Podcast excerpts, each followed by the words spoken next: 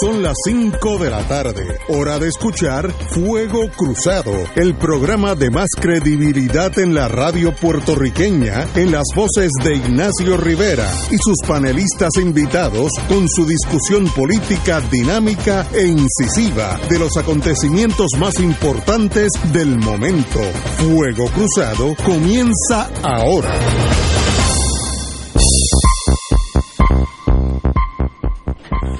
Amigos y amigas, hoy empezamos atentamente a las 5, como de costumbre, 17 horas. Eh, estamos tratando de conseguir a Cabanilla, creo que está ya en la línea. Eh, Willy, ¿está, ¿está el doctor? No. Bueno, tenemos a, a Fernando Martín, ¿está en la línea? Fernando. Cabanilla. Doctor Cabanilla, muy buenas tardes. Muy buenas. Bueno, eh, nos, quiere, nos gustaría que nos diera un summation, se dice en inglés, de lo que está pasando, pero en el plano político parece que el virus ha decidido atacar a nuestros políticos. Eh, bueno, yo no creo que decidió atacar a los políticos, yo creo que fue que los políticos cometieron el error de exponerse al virus. Eh, el ataca a todo el mundo que se le ponga adelante. Eh, no, estoy de acuerdo. Y ella dice, en el caso de la comisionada residente, eh, dijo también, eh, yo creo que esto es una lección tristemente aprendida para que todos pongamos de nuestra parte. Yo los exhorto a ustedes a que no se quite esa mascarilla y también dijo que durante la primaria tampoco siguió el distanciamiento requerido por ustedes. Así que por lo menos ella admite que, que tomó dos acciones que, que se acercaba al virus, pero que todo salga bien. Pero hay un caso de un el señor Omar Negrón, ex secretario general del Partido Nuevo, que ese es tan intensivo, así que ese le ha ido bastante mal, le deseamos la mejor de la suerte, porque eso es jugársela. Y en Florida, me dijo, viste, para venir para acá estaba viendo televisión, que ya hay cerca de 700 mil casos en Florida, ya confirmado, pues eso es una epidemia de primera índole en, Florida, ¿no? Eh, con ese background, deme las buenas o las malas noticias. Bueno, pues vamos a empezar por, por la cuestión esta de que se ha estado eh, ventilando mucho hoy en, la prensa, que es que ayer llegamos a 70% de ocupación de las camas de intensivo. Ajá. Y yo había escrito en una columna que eh, no había razón para pánico, que debiéramos empezarnos a preocupar cuando llegara a 70% la ocupación de las camas de la unidad de intensivo. Y yo no sabía que había tanta gente que había leído la columna y que tenían buena memoria. Y entonces empezaron a llamarme hoy de la prensa. Bueno, doctor Cabanilla, llegamos a 70%, ¿qué vamos a hacer? Yo, bueno, una golondrina no hace verano, vamos a esperar a ver cómo está mañana. Pues hoy está en 66% la ocupación de las camas de intensivo.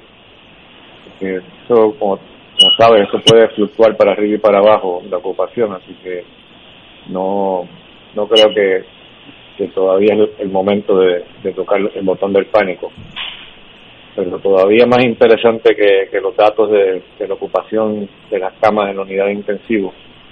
Es el estudio, no el estudio, sino el análisis eh, que hace Johns Hopkins de todos los estados de la nación y nos incluyen ahí como si fuéramos un estado.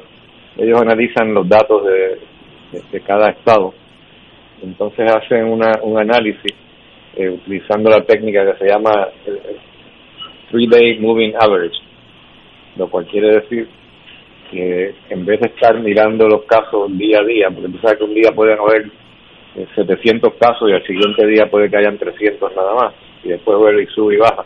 Y es porque muchas veces el, los datos que estamos viendo son de una semana para acá y también de una semana para allá. O sea que a veces también hay casos que no los reportan los laboratorios hasta muy tarde. Entonces de momento los reportan, entonces inflan los números. Entonces de momento se dispara y uno dice, uh, se está yendo de control esto, tenemos muchísimos casos hoy, pero no, no es así. Pues para evitar esas fluctuaciones de un día para otro, eh, lo que se hace es que se coge un promedio de los últimos tres días. Eh, entonces, hoy, por ejemplo, analizan el promedio que se reportó hoy más los dos días antes. Y mañana, pues hacen lo mismo, ponen el promedio de mañana y los dos días antes. Y de esa forma, pues, se puede evitar esa, esas fluctuaciones inmensas que puede haber.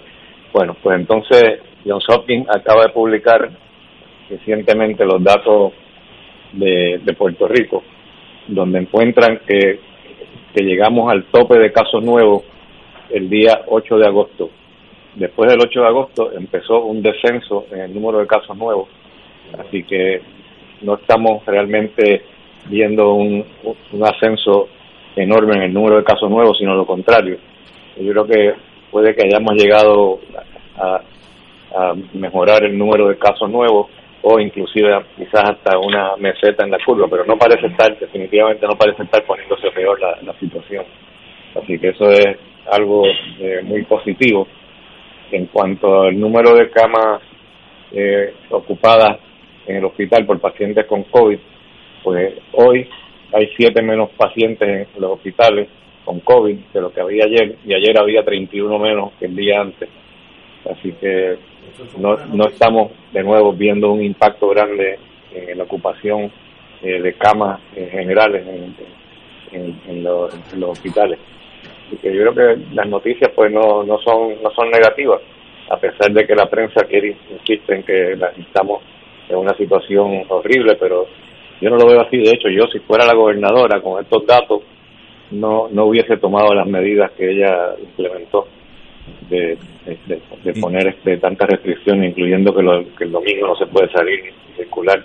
Yo creo que se le fue un poquito la mano, pero no quiero criticarla porque la posición que ella está no es una posición fácil, ¿no?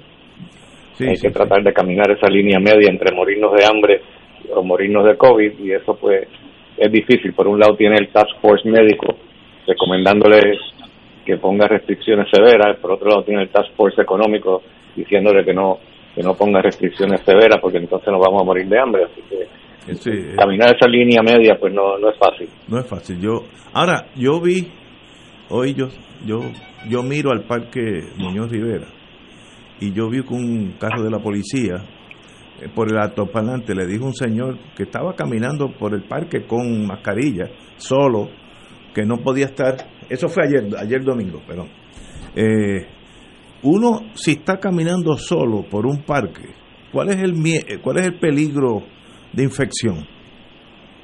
Pues básicamente cero. Y eso es una cosa que me han llamado ya dos personas. Y me dijeron, mira, si mañana sale en fuego cruzado, menciona eso, así que me alegro que tú lo hayas traído. Okay. Porque realmente caminar por ahí, sin aún sin mascarilla, no es mucho peligro. Pero pasarle por el lado a alguien un segundo eh, que, sin tener una mascarilla no se va a contaminar la persona. Claro, si vas en un grupo de varias personas, pues entonces sí debes tener mascarilla, a menos que sea con alguien que vive contigo, que obviamente si es tu esposa, por ejemplo, pues no es necesario eh, usar mascarilla al lado de ella. Pero me dijeron que estaban, que, estaban no solamente haciendo eso que tú mencionas, sino que en el condado, eh, el condado Isla Verde, que estaban los policías ayer eh, se estaban volviendo locos diciéndole a todo el mundo que tenía que tener mascarilla puesta.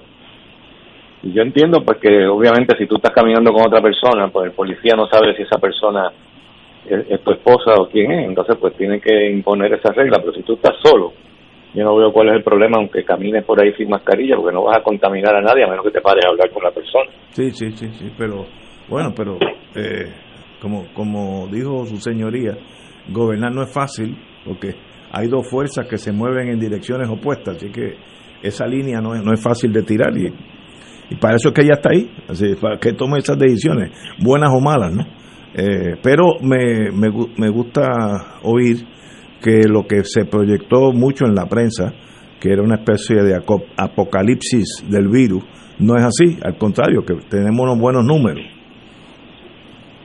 sí, como se analiza de esa forma con el, con el que llama el, moving average, pues se ve el panorama diferente a lo que uno lo ve cuando analiza los casos un, diarios individualmente. Muy bien. Don Fernando Martín. Sí, buenas tardes, doctor. Mira, eh, te pregunto. dije que no me el... doctor. estos últimos dos domingos ha habido en Puerto Rico movilizaciones de cientos de miles de personas, que fueron los dos sábados de primaria. Claro, en el caso del sábado, digo, del domingo anterior, eso fue seguido de unas celebraciones y una fiesta donde ya vemos el resultado y el saldo entre algunos políticos que estuvieron esa noche besándose y abrazándose unos con otros, ¿verdad? Pero yo me pregunto, el pico de contagio que pueda haberse, o, el contagio que pueda haberse producido en esos dos días que son después de todo atípicos, porque tanta gente concentrada eh, en, los colegios electorales, ¿cuándo debemos esperar ver que ese pico o, ese, o ese, e, ese incremento se, se manifieste en las estadísticas? Bueno, yo creo que realmente el problema ha sido más bien la celebración eh, que tuvieron todos estos políticos cuando cuando cuando ganó Pierluisi. Ahí yo creo que fue donde vino el problema de contaminación, porque si te fijas en la prensa, estaban eh, celebrando, abrazándose. Sí, yo lo vi. Las mascarillas puestas, tú sabes, con las mascarillas puestas, pero abrazándose. Mira qué disparate. Entonces, yo creo que ahí es donde viene el problema. Pero, por ejemplo, Tata Charbonnier no se contaminó. ¿Por qué? Porque perdió. Así que no fue a celebrar.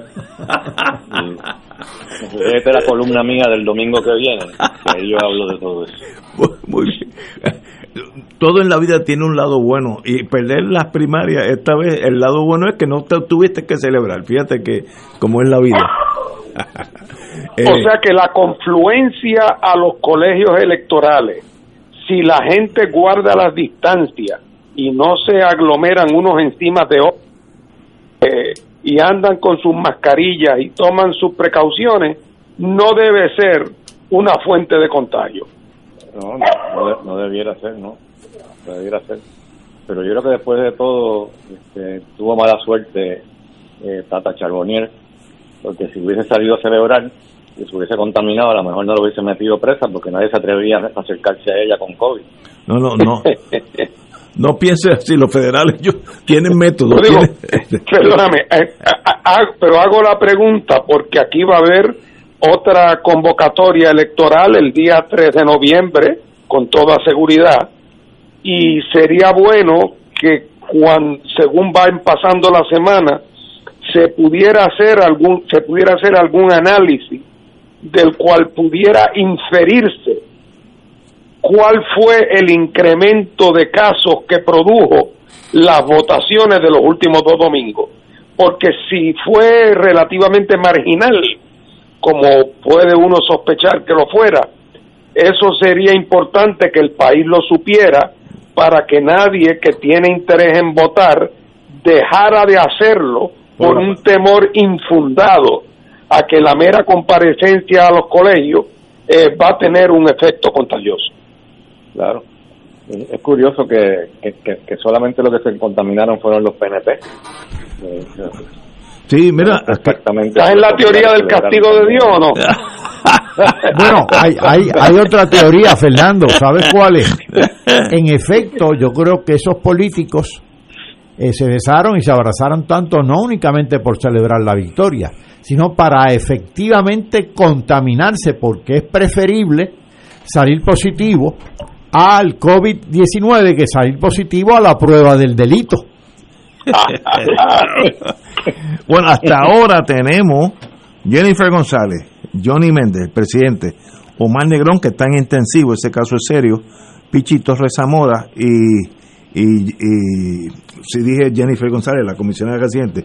Así que se han concentrado en el PNP y me imagino lo que insinuó muy correctamente Jennifer, que ella misma admite que rompieron esa, ese distanciamiento en la celebración, pues muy bien, a veces uno tiene que decir las cosas como son, aunque, aunque sean negativas, ya sabemos que eso, el que gane en noviembre 3, no puede salir cogiendo a, todo el mundo a abrazarse y, quererse, pues vamos a tener una pandemia política entonces en noviembre 4.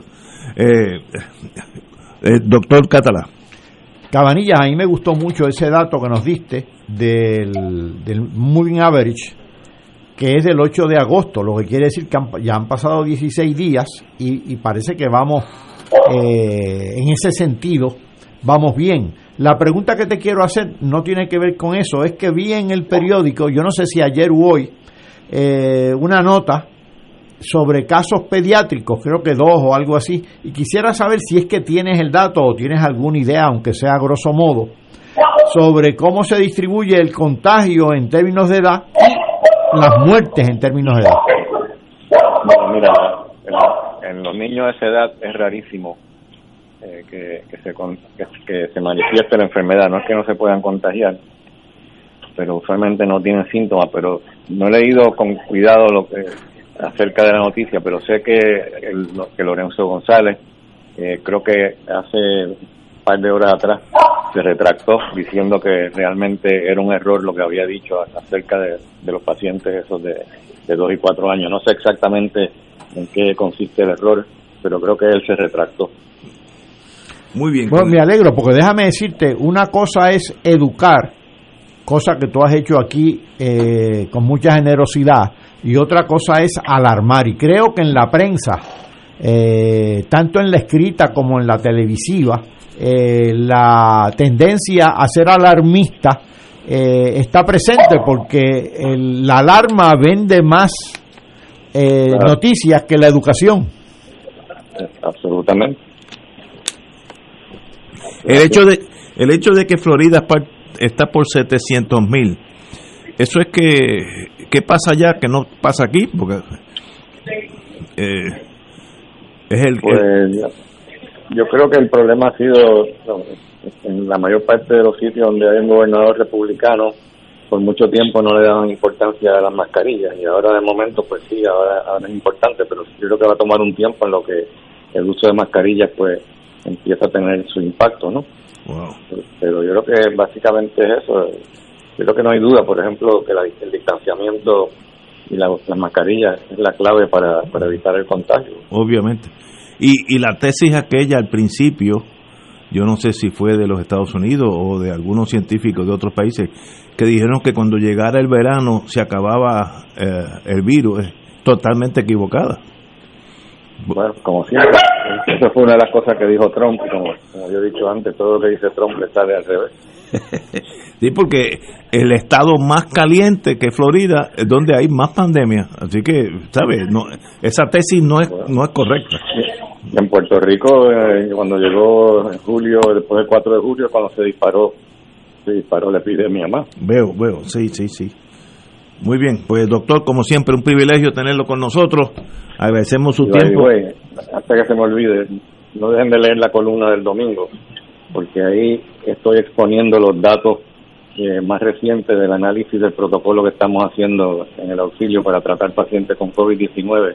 Ah, ¿por qué? hasta ahora no hemos tenido ni un solo paciente que se nos haya complicado. Wow. De los 56 que hemos manejado, ni uno se nos ha complicado, así que yo creo que vamos por buen camino. Yo creo que eh, no tenemos que, si nos contaminamos, no debemos tenerle miedo. Qué, interesante. eso es interesante. eso debería ser eh, eso debería ser primera plana, Fernando. Exacto.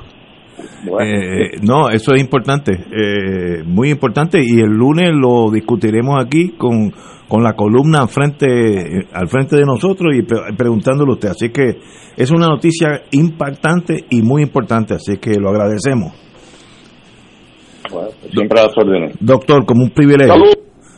Doctor Fernando Cabanilla. Vamos a una pausa, amigos, y regresamos con los retos a los políticos eh, a eso de ya cuántas semanas, diez, meras semanas para una para una elección. Vamos a una pausa.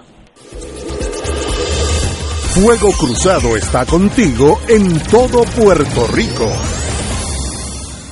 La tecnología avanzada al cuidado de su salud tiene un nombre. Advanced Imaging Interventional Center. Siempre con innovadores servicios en radiología diagnóstica y un personal certificado brindándole confiabilidad con resultados más certeros en todas sus pruebas. Ofrecemos MRI, tomografía computadorizada, angiografía digital, neuroradiología, sonografía y ahora con nuestro nuevo servicio avanzado de PET-CT para pruebas de alta eficiencia. Advanced Imaging, edificio Arturo Cadilla, Centro Médico San Pablo Bayamón, 269-2442. AESA, la pequeña gigante, te invita a sintonizar su espacio radial AESA Informa todos los jueves a las 4 y 30 pm. Se estará ofreciendo información relevante a los pensionados y jubilados de Puerto Rico. Te esperamos a esa imparable, auspiciado por MMM Alianza.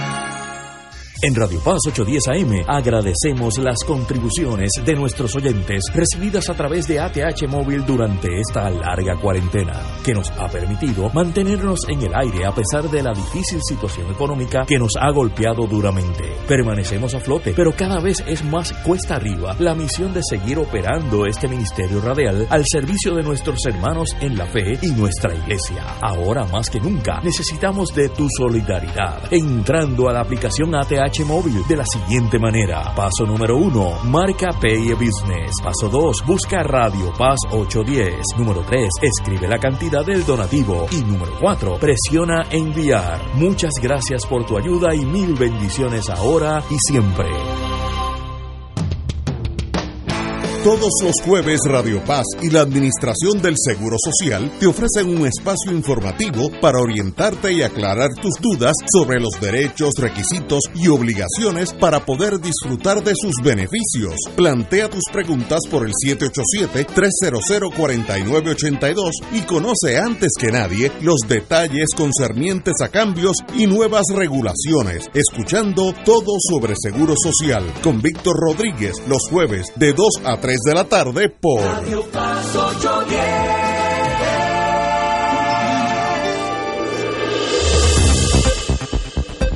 Y ahora continúa Fuego Cruzado.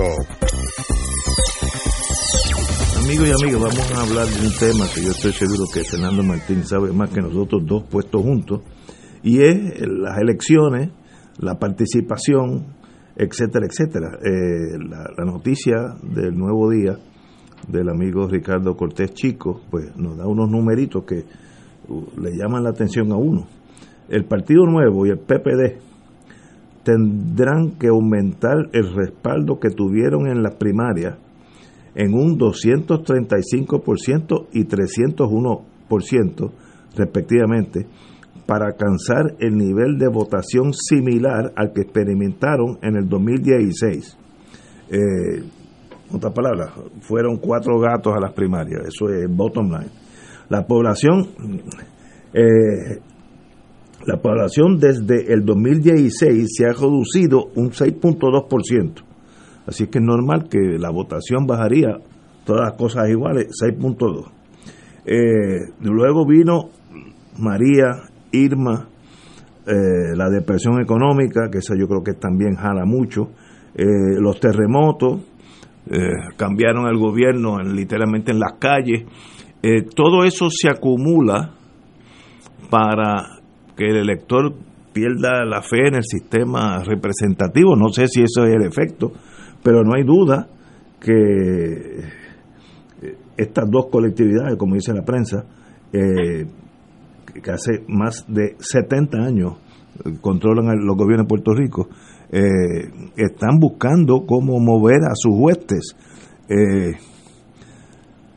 en los partidos, yo le llamo independientes, Victoria Ciudadana, eh, había otro, ah, el de... Dignidad. No, no, este, el del señor, se me olvida el nombre, que sacó 92 mil votos. hay que, bueno, el comerciante. Ah, este Sidre. Sidre.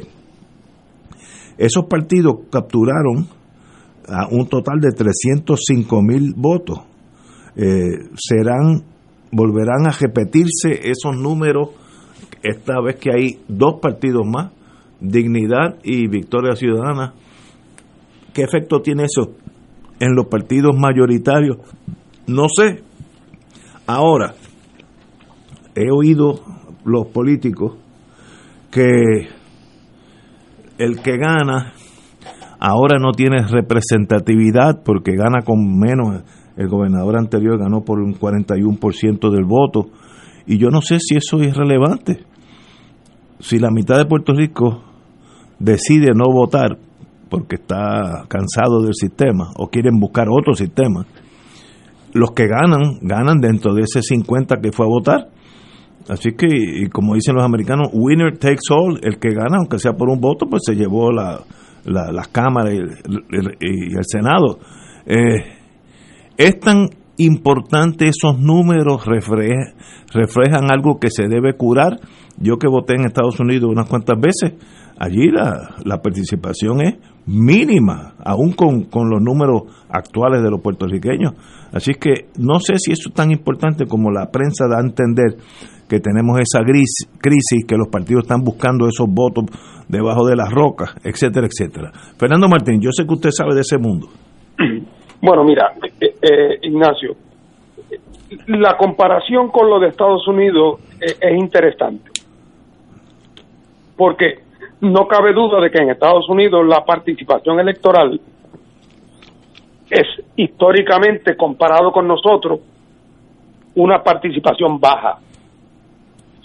Pero por otro lado, precisamente por eso, y porque en Estados Unidos además hay elecciones a otros niveles, municipales, en el condado, en el, en el estado, eh, y porque también allí hay estados tradicionalmente de un partido o de otro, y como si tú vives en California y tú sabes que en, en tu estado van a ganar los demócratas seguro, los republicanos no tienen mucho incentivo en ir a votar.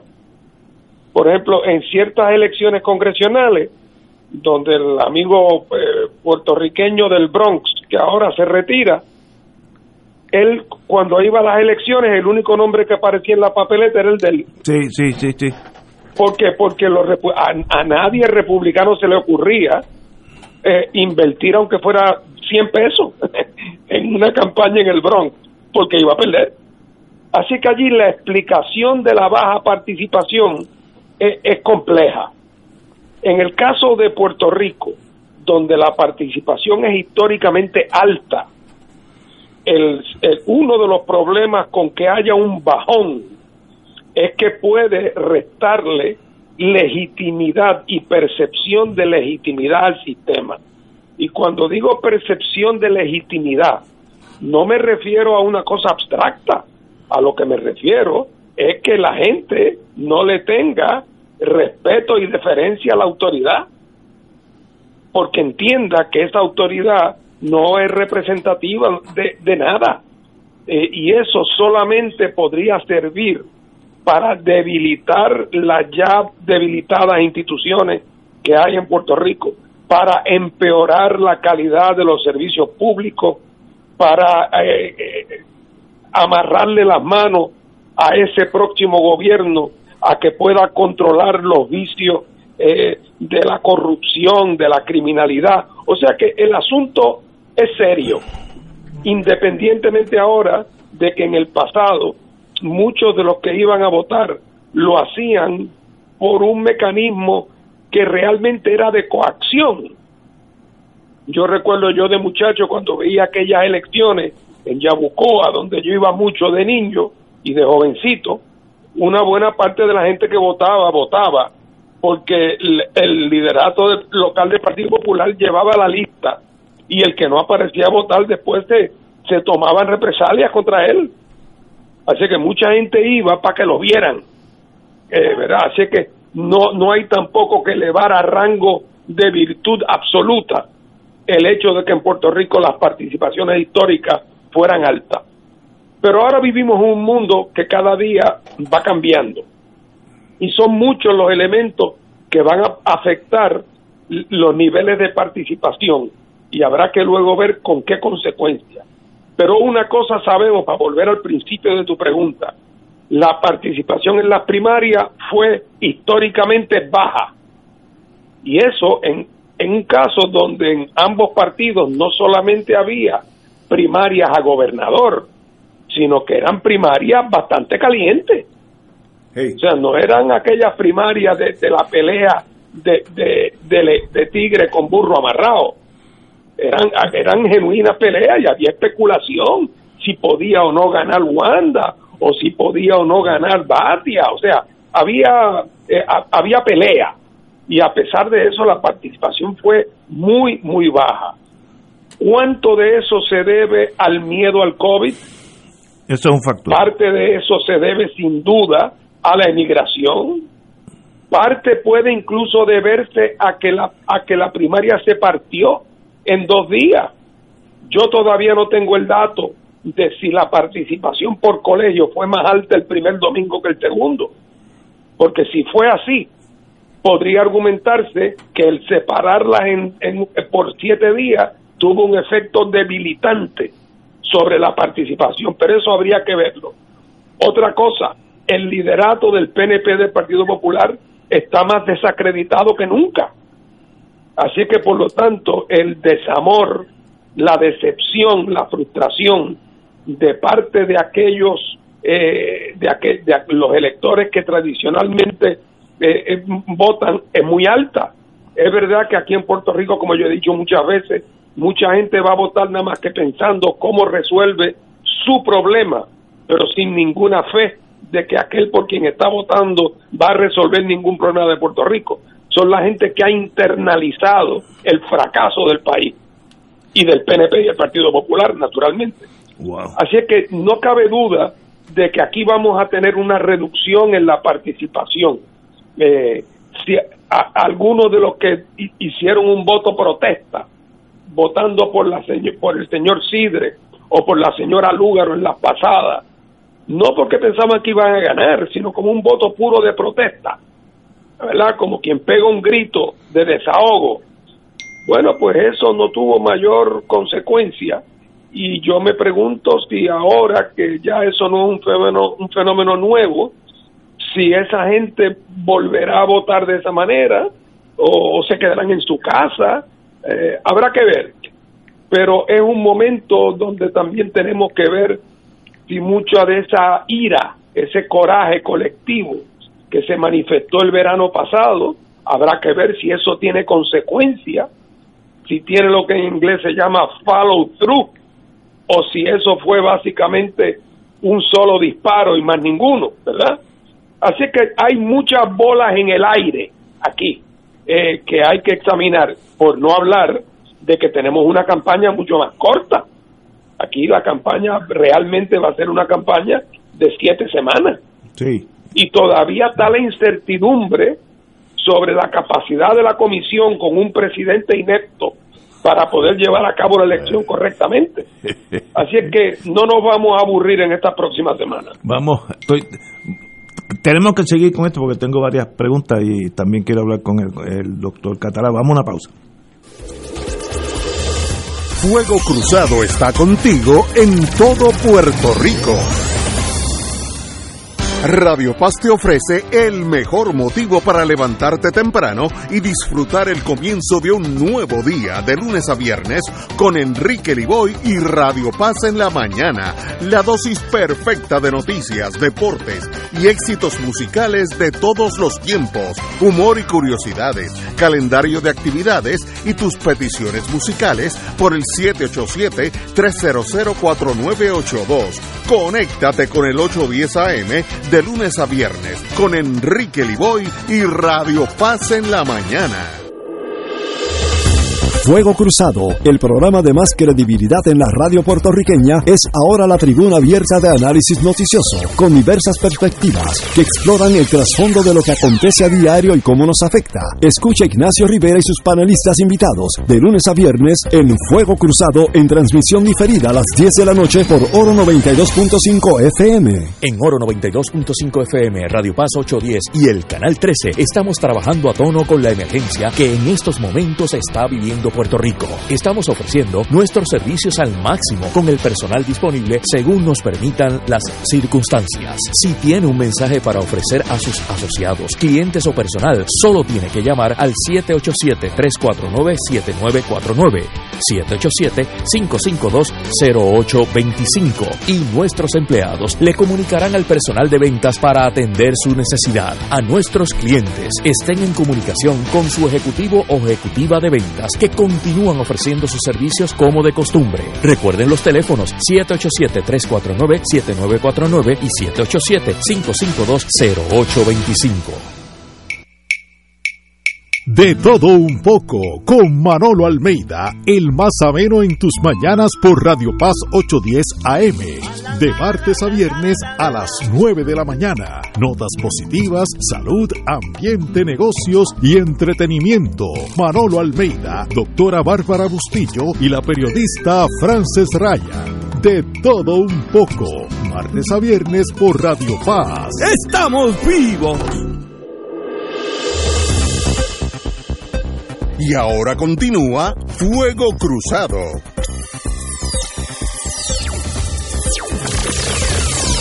Regresamos, Boys and Girls de Fuego Cruzado. El amigo Eduardo Galip dijo en torno a este tema, el factor más grande para la baja participación es la falta de confianza del país en sus estructuras políticas. Puede haber algo de eso. La señora Judith Rodríguez, demógrafa, cito, la última vez el ganador lo que obtuvo fue un 41% de los votos.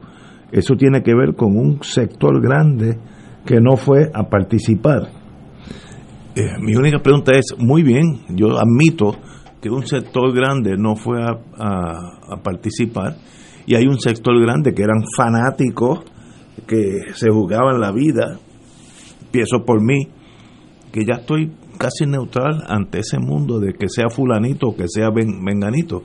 Eh, pero eso le quita legitimidad al sistema, porque si yo no voy a votar en noviembre 3, pues es un proxy, es un endoso a que aquellos que vayan a votar tengan más peso que yo, porque yo no fui. Bueno, mira, Ajá. Ignacio, digo, tú tienes toda la razón de que desde el punto de vista aritmético, si todo Puerto Rico va a la abstención y un partido saca dos votos y el otro saca uno, tres votos, el que sacó dos votos es el gobierno. Ahora, te podrás imaginar la clase de ridiculez que sería y, y tragedia que sería este gobierno cuando el 99% del país en efecto le ha dado la espalda. O sea, eso sería indicativo de una, una, de una separación de la ciudadanía de las instituciones de su gobierno local eh, y de su gobierno en Puerto Rico o en su municipio enorme. Así es que el problema, claro está, eh, el, el, el que vote poca gente, cuando yo digo que le quita legitimidad al resultado, no lo digo de una manera romántica, lo digo en el sentido de que un gobierno que va al poder sin votos o con meramente un puñado más de votos que el contrario y votando una pequeña parte de la población, es un indicativo de que esa sociedad está al borde del colapso. Otra vez, lo que hablábamos ahorita, si en Estados Unidos el voto para presidente que contara fuera el voto popular y no el voto de los colegios electorales, el aumento en la votación sería muy grande. Porque si tú eres republicano y quieres votar por Trump y vives en Massachusetts, ¿para qué te vas a levantar y ir a votar? Sí, exacto, sí, sí. porque no solamente que Trump no va a ganar en Massachusetts, sino que al no ganar, todos los votos del colegio electoral van a ser para el contrincante. Así que hay que tener cuidado y mirar con cierto escepticismo ese argumento superficial de que en Estados Unidos participa poca gente. Eh, en, aquí en Puerto Rico otra vez, el, debilitamiento de las maquinarias, la percepción de corrupción generalizada, el descrédito de populares y PNP, la pandemia, eh, la inseguridad en la eficacia de la comisión en manos de este señor inepto. Todas estas cosas evidentemente militan hacia una menor eh, participación, la frustración. Pero todavía hay muy pocos puertorriqueños que pueden decir, y, cuando digo pocos puertorriqueños me refiero, yo no me estoy refiriendo a la gente que piensa como yo, yo voy a votar porque soy un creyente en la independencia de Puerto Rico y en la importancia de fortalecer su instrumento de lucha y convencido de que lo mejor que le pudiera pasar a la política puertorriqueña es que el independentismo tuviera un renacimiento electoral en estas elecciones. Creo que sería la contribución más importante que podemos hacer. Pero el votante típico, tradicional, cuyo voto tiene mucho que ver con las maquinarias, vota por otras razones y está votando porque quiere tener algún acceso y participación en el esquema de poder en Puerto Rico. Estamos hablando de un gobierno que gasta más de 20 mil millones de dólares al año en el presupuesto consolidado. Oye, eso, eh, eh, eso salpica a mucha gente. Y mucha gente, por lo tanto, se tiene que ubicar en una posición con respecto a eso para tratar de llevarse un pedazo del cuerito del lechón. Y esa gente, por lo tanto, va a votar por eso, aunque le gustaría quizás que su voto tuviera otra trascendencia. Su experiencia con el PNP y con el Partido Popular le muestra que esa trascendencia nunca se dio. Así es que, pero todavía necesitan el, cuerito del lechón, no espanta a nadie.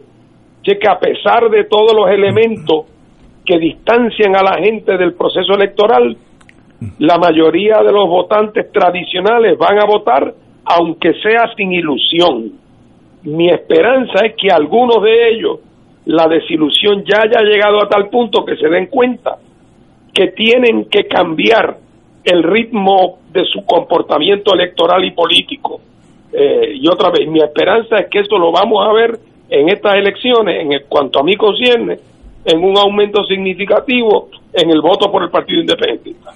Eh, aunque yo no sé si este, este ejemplo que voy a dar aplica, eh, me dirijo mayormente a Fernando Martín.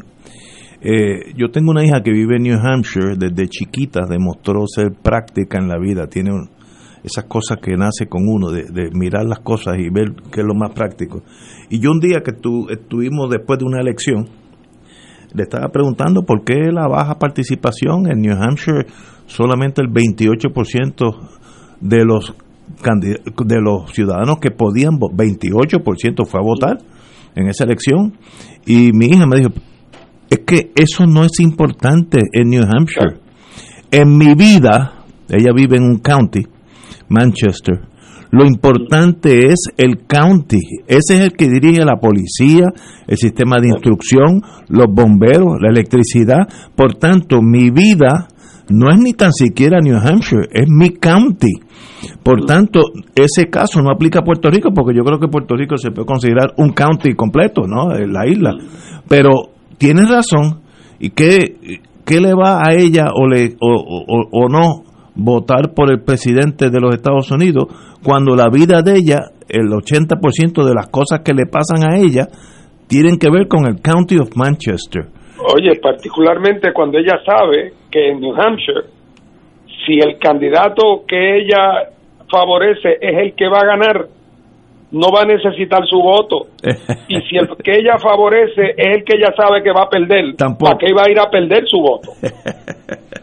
sí, como que concentran más en los county elections.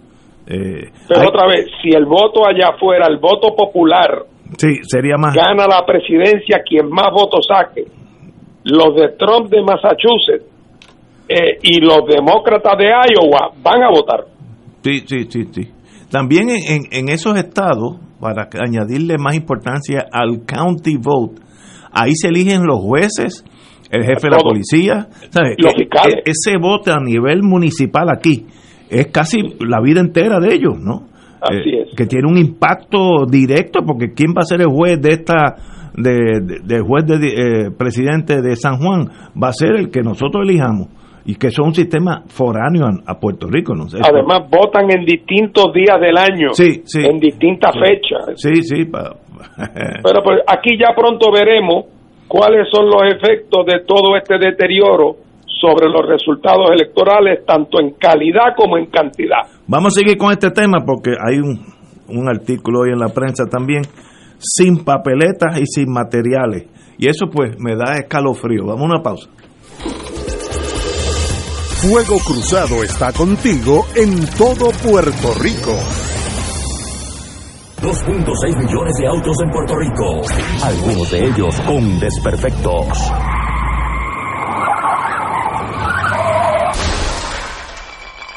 Autocontrol. Tu carro. Tu carro. Tu mundo. Mundo. Lunes a viernes a las 11 de la mañana por Radio Paz 810 AM. AESA, la pequeña gigante, te invita a sintonizar su espacio radial AESA Informa todos los jueves a las 4 y 30 pm. Se estará ofreciendo información relevante a los pensionados y jubilados de Puerto Rico. Te esperamos AESA Imparable, auspiciado por MMM Alianza. En Radio Paz 810 AM agradecemos las contribuciones de nuestros oyentes recibidas a través de ATH Móvil durante esta larga cuarentena, que nos ha permitido mantenernos en el aire a pesar de la difícil situación económica que nos ha golpeado duramente. Permanecemos a flote, pero cada vez es más cuesta arriba la misión de seguir operando este ministerio radial al servicio de nuestros hermanos en la fe y nuestra iglesia. Ahora más que nunca necesitamos de tu solidaridad. Entrando a la aplicación ATH móvil de la siguiente manera. Paso número 1, marca Pay Business. Paso 2, busca Radio Paz 810. Número 3, escribe la cantidad del donativo. Y número 4, presiona enviar. Muchas gracias por tu ayuda y mil bendiciones ahora y siempre.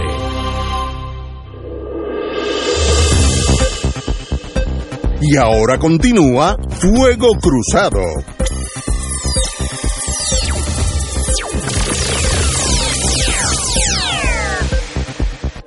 Regresamos. Boys and Girls a Fuego Cruzado. Doctor Catalá. Bueno, con esto de la participación en descenso, la participación electoral, puede haber varias interpretaciones.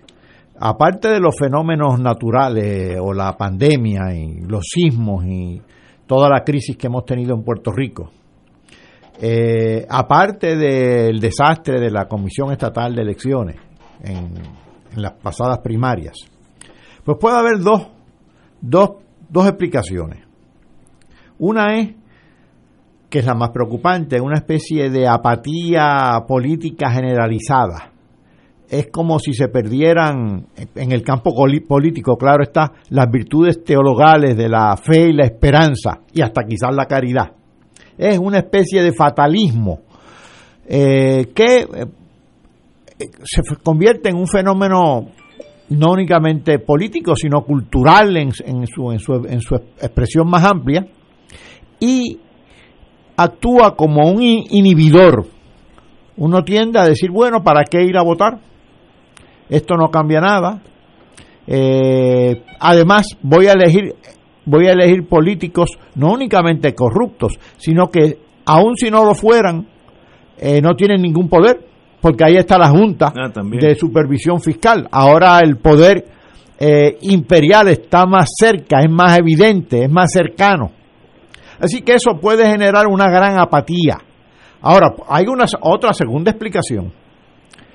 Es que los partidos dominantes, es decir, el bipartidismo, el Partido Popular Democrático y el Partido Nuevo Progresista, pues estén pasando por un periodo que puede suponer su eventual liquidación, es decir, por una progresiva erosión de su capacidad de convocatoria, de su credibilidad, de la carencia de un mensaje que apele a sus electores tradicionales. Si eso es así, claro, siempre irán a votar el corazón del rollo, porque el corazón del rollo es precisamente al que le interesa, como decía eh, Fernando hace un minuto, al que le interesa el Javito del Lechón. Pero la periferia de esos dos partidos, que era en su, en su época de gloria, era inmensa en ambos partidos, pues esa periferia se desentiende de ellos y cae en la apatía. Lo positivo sería que se desplazara hacia otra tienda, pero eso es otro, eso es otro tema. Así que estas dos posibles explicaciones, para mí la negativa es esa apatía generalizada, la erosión de la capacidad de convocatoria de los dos partidos dominantes no me parece negativa. Me pregunto también, Ignacio, ya que están de moda, y de esto yo no sé mucho, los llamados influencers, no me gusta ni la palabra, eh, que inciden supuestamente en la conducta de los consumidores. Eh, algunos eh, han hecho pronunciamientos políticos. algunos tienen seguidores en la, en la red, en los medios de comunicación eh, social, de miles, o más bien de millones, porque trascienden a Puerto Rico. Y han hecho expresiones. Por ejemplo, Bad Bunny hizo una expresión de que, al inscribirse, de que no iba a votar ni por el PNP ni por el Partido Popular, no dijo más. Eh, esas personas, que las hay de distintas categorías y de distintos colores y en distintos medios, tendrán alguna influencia, serán una nueva variable que motiven a la participación. Pues no lo sé, no lo sé. Yo sé que estuvieron muy vinculados a las famosas marchas del, y protestas del 2019 que culminaron con la renuncia de, del gobernador José Yo. Pero para estas elecciones realmente no lo sé. Pero las primarias pasadas sí demostraron que hubo, volviendo al tema anterior, que hay cierta erosión en el poder de convocatoria de lo, del PNP y del Partido Popular. Yo, estoy totalmente seguro de que todos esos factores se combinan para que no sea tan eh, crucial en mi vida yo salir a votar. Se nos había olvidado el, factor junta de, de, control fiscal. que no, Ciertamente, y me parece fundamental. Eh, sí, eso es importantísimo. De paso, vamos a tener aquí a la señora Yaresco no este miércoles, el próximo miércoles estará aquí a las 5 y estaremos a las 6, perdón, una hora con ella hablando por dónde es que vamos y cuándo nos va a soltar, si es que nos va a soltar por ahora. Pero para que uno continúe tenso hasta las setenta y pico de días de, para las elecciones, en el, página 6 hoy del Nuevo Día dice que estamos sin papeleta y sin materiales para la HIP. Yo leí eso, yo me levanto tempranísimo, ese es mi, mi gelo natural, y ya, ya uno pues empieza a tener problemas ese día. Eh, comisionados electorales intentan detallar cuántas boletas requieren para noviembre, a la vez que se preparan para el voto adelantado, que se debe ser ya mismo. Eh, se necesitan, según mis números aquí, 1.760.000 eh, papeletas para cubrir los, 400, los 4.402 colegios eh, y un, promedio de 400 eh, papeletas por colegio. Por ahí, por, ahí va a estar, 1.7, eh, 1.8 millones. Eso es un montón de papeles. Eso no es papel de estraza, como diríamos en el campo, sino que es un papel especial. Yo estoy ah, ansioso de saber que ya se tomaron las medidas para que esa la compra de papel ya esté aquí porque la impresión no es tan importante como el papel. Sin ese papel que es especial según la prensa eh, no hay no hay forma de que el voto sea electrónico. Así que pongo mis manos y mi fe en una institución que no está en su pico de credibilidad eh, para las primarias ese es el mejor botón de todos, ese botón basta. Fue una catástrofe y las elecciones pues mucho más serio porque afecta a mucha más gente, a todo Puerto Rico. Así que, eh, que estos señores, la Comisión Estatal de Elecciones, eh, espero que haya hecho lo mínimo para que no tengamos que a lo último decir, nos faltan eh, ocho eh, rollos de papel, así que eh, hay 700 mil personas que no pueden votar. Algo para mí sería cataclísmico e invitaría a una manifestación en las calles rayando en la peligrosidad. Así que esto es serio, hay que hacerlo bien o desde ahora nos digan, no puede ser noviembre 3, va a ser noviembre 15, lo que sea. Eh, ¿Cómo tú lo crees, Fernando? Bueno, mira, es que estamos ante una situación inaudita el actual presidente de la Comisión Estatal de Elecciones, con unos poderes aumentados por la mal llamada reforma electoral de Rivera Chat, nombrado por un gobernador que tuvo que salir corriendo repudiado por el pueblo. Ahora está atornillado en la Comisión Estatal de Elecciones sin tener la confianza de ninguno de los cinco comisionados electorales de distintos partidos. que lo único que coinciden, en lo único, además de que en el mundo es redondo, en lo otro que coinciden es que el presidente tiene que irse. Y sin embargo, allí está. Y entonces cuando tú levantas la pregunta sobre si ya compraron el papel, llamas a la comisión, preguntas por el presidente y no está. Y si está, no te contesta. Y si te contesta, te dice algo ambivalente. Y si te contesta con precisión, tú no sabes si es verdad. bueno, pues entonces, en una situación como esa, la gente, bueno, con toda razón. Por otro lado, en el Partido Popular y en el PNP, que yo no sé a cuál le conviene más que las cosas se atrasen, porque digo, a todo esto, el escrutinio del resultado de la primaria empezó hoy. Sí. Debió haber eso terminado ya hace varios días porque después que termine el escrutinio, en todas aquellas carreras donde la diferencia fue por menos de la, de la mitad del 1%, tiene que haber recuento. Y hasta que todo eso no esté hecho, no se sabe qué nombres van en la papeleta. Así que ahí el presidente no está funcionando bien, evidentemente los comisionados populares y PNP como tienen maquinarias que hasta el otro día se estaban comiendo por los rabos, unas a otras, los de Wanda y los de Luis y los de Batia y los de y los del alcalde de Isabela, pues eso ha resultado, junto con el COVID, en que no han podido ni hacer el escrutinio. Así que estamos ante una situación donde parte del problema es que a preguntas perfectamente legítimas y necesarias no tenemos contestaciones.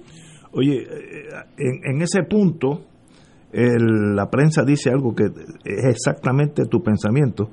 El comisionado electoral del PIB, eh, el, Roberto Iván Aponte. Roberto Iván Aponte, ha pedido al presidente de la comisión, Juan Ernesto Dávila Rivera, que proporcione a la HIP los materiales requeridos.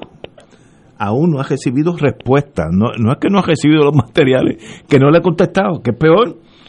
Porque si, si, yo te contesto, y mira, la semana que viene va a estar el miércoles, ya tú sabes. Pero si no te contesto, te quedas en una nube de, de la ignorancia, ¿no? Esa es la otra pregunta. Que uno no, yo no quiero pecar de malicioso, pero uno no vive en vano. Detrás de lo que la gente dice, los PNP, los populares, hay intereses objetivos. Por ejemplo, ¿hay algún partido a quien le conviene que este proceso se extienda? Pues yo pensaría, siendo mal pensado, que al que más tiene. Porque se, le encantaría tener más tiempo de campaña. ¿A alguien le gustaría que las máquinas no funcionaran?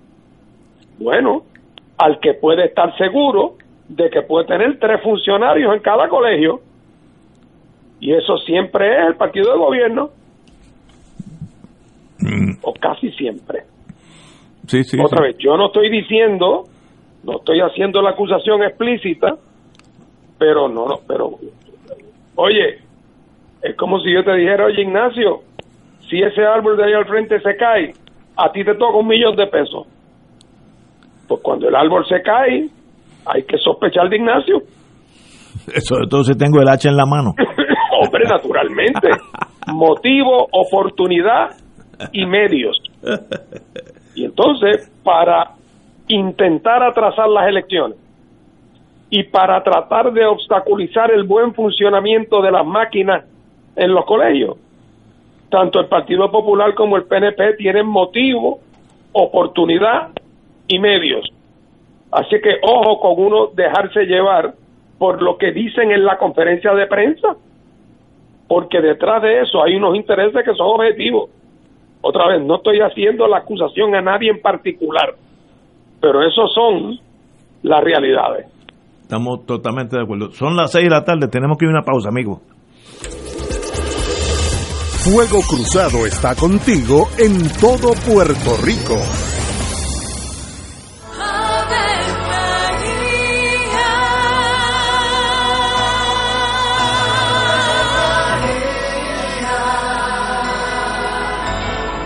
El ángel del Señor anunció a María. Y ella concibió por obra del Espíritu Santo. Dios te salve María, llena eres de gracia, el Señor es contigo. Bendita tú eres entre todas las mujeres, y bendito es el fruto de tu vientre Jesús. Santa María, Madre de Dios, ruega por nosotros pecadores, ahora y en la hora de nuestra muerte. Amén. He aquí la esclava del Señor. Hágase en mí según tu palabra. Dios te salve María, llena eres de gracia, el Señor es contigo. Bendita tú eres entre todas las mujeres, y bendito es el fruto de tu vientre Jesús. Santa María, Madre de Dios, ruega por nosotros pecadores, ahora y en la hora de nuestra muerte. Amén. Y el Verbo se hizo carne. Y habitó entre nosotros. Dios te salve María, llena eres de gracia, el Señor es contigo. Bendita tú eres entre todas las mujeres, y bendito es el fruto de tu vientre Jesús. Santa María, Madre de Dios, ruega por nosotros Ruega por nosotros, Santa Madre de Dios. Para que seamos dignos de alcanzar las promesas de nuestro Señor Jesucristo. Oremos.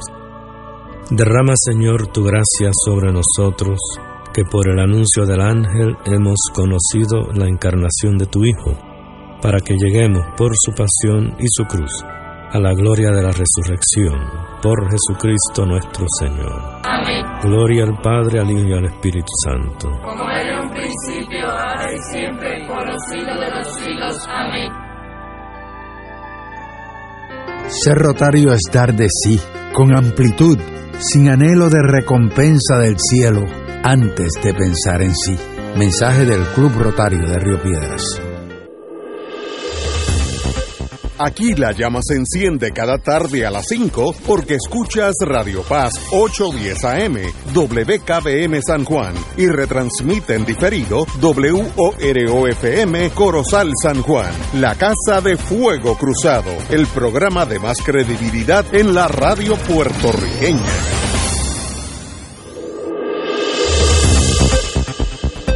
Y ahora continúa Fuego Cruzado. Amigos y amigas, vamos a la cuestión económica. Lo, hay un artículo interesantísimo del vocero. eh, más alto el desempleo, pero eso lo sabemos todo, pero vamos a hablar los factores que entran para esa determinación, es lo bonito. Eh, si se toma en cuenta el subgrupo de personas que tienen empleo pero no están trabajando, los números serían muchísimo más altos. Entonces aquí pues estamos ya entrando en la política de vender un producto aunque sea de embuste.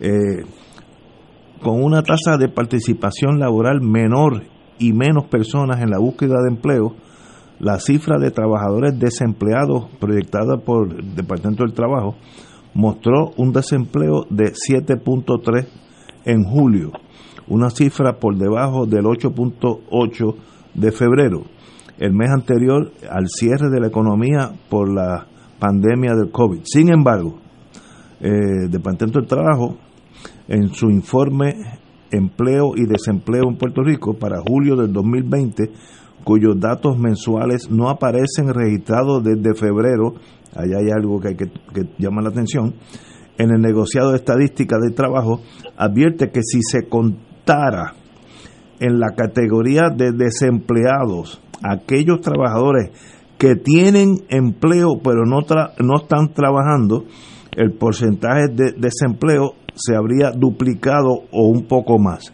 Tradúceme eso al español, eh, doctor Catalá, porque no, no entiendo. ¿Cómo tú puedes tener... Tú estás empleado pero no estás trabajando? Pues? Es sencillo, Ignacio, es extraordinariamente sencillo. Lo primero es que esa tasa de desempleo que informa el Departamento del Trabajo de 7.3%, no se la cree nadie en Puerto Rico y ellos mismos lo confiesan. Para empezar, para empezar, en esa, eso es una encuesta que hace el Departamento del Trabajo. Esta es la de julio del 2020. Surgen de esa encuesta 966 mil personas que contestan que están empleados. De esos que están empleados, están trabajando 815 mil. Y están sin trabajar 151 mil. ¿Por qué están empleados? Porque no perdieron el empleo, pero no están trabajando. Pues estás desempleado. Naturalmente. En español. Pero digo. tienes todavía la plaza. Ajá, ok, ok. Entonces, porque los desempleados están simple y llanamente sin plaza fuera de, sin vínculo alguno con el taller de trabajo y están activamente buscando empleo. Esa es otra. Ahora bien, si son 966 mil y 151 mil de los empleados no están trabajando, pero están empleados, entre comillas, los que están trabajando son entonces 815 mil. Pero peor todavía, ¿sabes cómo cualificas? ¿Cómo te defines si estás trabajando? Si en la semana en que hicieron la encuesta trabajaste una hora, apareces trabajando. Aunque hayas trabajado una hora en la semana. Pero en realidad eso es... Esto es un absurdo. Ok. Pero además, además, en esa encuesta señalan que el grupo trabajador es de un millón, un millón cuarenta y dos mil. El grupo trabajador incluye a esos empleados, que unos están trabajando y otros no, más los desempleados. Ahora, ese millón y pico constituye el 40% de la población no institucional que tiene 16 años o más. Ese, ese 40% es lo que se llama la tasa de participación laboral en el mercado, que incluye a esos empleados, unos están empleados y otros no están trabajando, pero están empleados, más a los desempleados. Pero si se suma todo Ahora bien, ese 40% es de las más tasas más bajas del mundo. Para hacerte una comparación, en Costa Rica es más del 60%. En Estados Unidos es más del 60%. En Singapur es más del 70%. Te cité tres países distintos. Eh, est- esta es eh, la tasa de, participación laboral en Puerto Rico ha sido históricamente baja. Y cuando digo participación laboral estoy incluyendo a los empleados estén trabajando o no, como dice esto, o a los y a los desempleados. si se suman esos empleados que aunque tienen trabajo no están trabajando, que es una cosa, el que se inventó esa cifra eh, es un genio eh, de, de la manipulación. Eh, si se suman todos esos que no están trabajando, el número es mucho más alto que 8. Ah, es mucho más alto, empieza a ser 16, 17%. Ok. Es más, hoy mismo salió una en una publicación que el, el, el Producto Interno Bruto en Puerto Rico en el 2020, con todo y los fondos federales, en el, 2000, el año natural 2020, o más bien el año fiscal 2020, se reduce en 6%. Y que el desempleo, ¿saben cuántos lo están estimando economistas privados? En 35%. Y hay que considerar que ha habido un cierre considerable de empresas.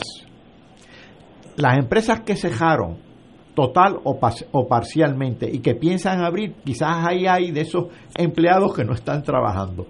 Pero hay un montón de empresas que ya han anunciado que el cierre es permanente, es decir, que desaparecieron. Y se está estimando que es el 30% de las empresas comerciales. Si tú tienes una desaparición tan dramática de las empresas que generan empleo, pues ciertamente el desempleo va a estar extraordinariamente alto cuando en Puerto Rico nunca ha sido bajo. ¿Sabes qué? ¿Y Ignacio? cómo, ¿Y cómo no sale de este embuste? ¿Por qué no nos dicen la verdad? El desempleo está en, eh, en el- lo que sea, 30, pues 30. Pero fíjate, lo, casi lo confesaron, lo confesaron. No llegaron al 30%. Ah, y hay otro elemento que casi nunca se discute y aparece generalmente en los informes de desempleo y desempleo del Departamento del Trabajo. Y es la distribución geográfica del empleo y el desempleo. En junio, porque para la de julio no, no tenían esa distribución geográfica, pero en junio de 2020, es decir, hace par de meses, el desempleo que informaron fue 8.5%. También subestimado, ¿no? pero vamos a tomarlo por bueno. Pero aún con ese desempleo promedio que en la isla, si tú lo divides la isla por, por regiones, las diferencias son abismales. La tasa de desempleo más alta por región está en el este, por ahí por Ceiba, unos cuantos pueblos. ¿Sabes a cuánto asciende? A 26.5%. Pues ahí, si, si, hacemos el mismo cómputo que hicimos hace un rato, el desempleo debe estar por encima del 50%. Eso no incluye a Vieques y a Culebras, porque Vieques y Culebras nunca se incluyen en las encuestas, en las encuestas económicas. No, no, no sé por qué razón, pero el Departamento del Trabajo no los incluye. Le sigue en desempleo el área de Ponce, con 18.7%.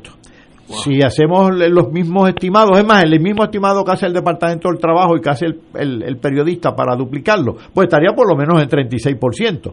En San Juan, que es el más bajo de todo Puerto Rico, en el área de San Juan, San Juan y, y la zona metropolitana, pues está por el 6%. Así que hay unas grandes diferencias regionales en Puerto Rico también, en términos económicos, en términos de actividad económica y en consecuencia en términos de el empleo que se genera y de, el, desgraciadamente, el alto desempleo que, que tenemos. Si yo fuera a describir la economía de Puerto Rico con una palabra, una sola, yo no le llamaría economía colonial, aunque lo es. No le llamaría economía dependiente, aunque lo es.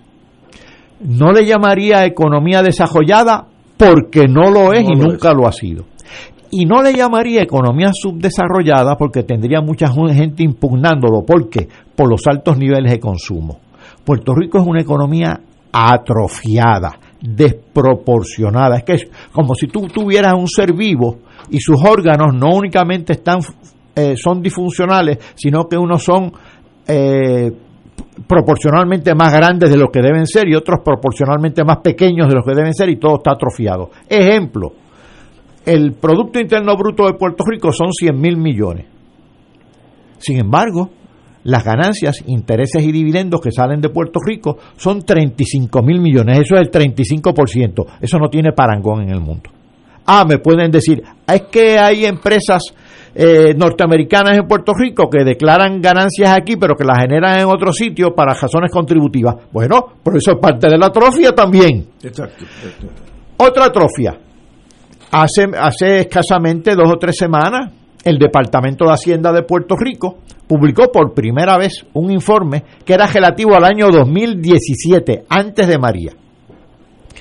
Eh, y señaló que el gasto, o, se deriva del, del informe, que el gasto contributivo en Puerto Rico, es decir, lo que el gobierno deja de recaudar por las exenciones, deducciones y créditos que da, es de 20 mil millones. ¿Sabes qué? Eso duplica eh, los ingresos contributivos que van al Fondo General. Eso equivale al 20% del Producto Interno Bruto cuando el promedio de ese gasto contributivo en el mundo oscila entre 2 y 8%. Pues eso es desproporcionado, es atrófico. Pues el mercado, el mercado de trabajo también es atrófico, es pura atrofia. No tiene sentido. Tampoco sentido tiene que un economista colega hace unos cuantos años mandó un, artículo académico a una revista inglesa con algunos de estos datos que acabo de citar, ajustados a los, al año en que él mandó ese, ese artículo, porque fue hace varios años. Y la revista inglesa le contestó diciendo que les interesaba el tema, pero que por favor revisara los datos porque evidentemente tenían que estar dejados porque no podía ser. y, es, y, es. Y es. Por lo tanto, es una economía atrofiada, inexplicable, pero que tiene su explicación.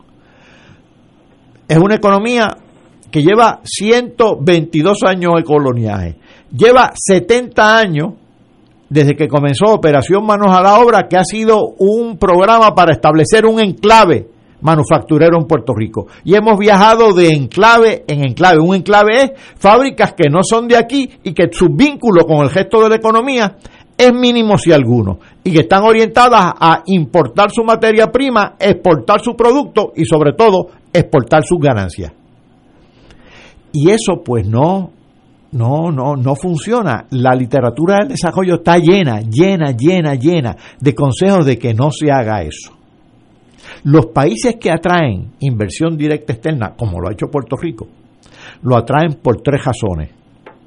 Para vincularse con distintos mercados externos. Para eso es bueno diversificar las fuentes de, de inversión. Para eh, eh, trasladar acá nuevas tecnologías, nuevos conocimientos. Y para movilizar los recursos internos, para que se cree capital interno. Puerto Rico no ha hecho ninguna de las tres cosas. Pues si no ha hecho ninguna de las tres cosas, siempre estamos hambrientos de capital externo. Esa ha sido la, la visión del gobierno. Así es.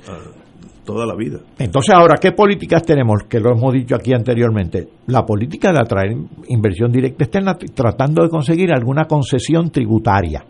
Aparte de las locales, alguna federal.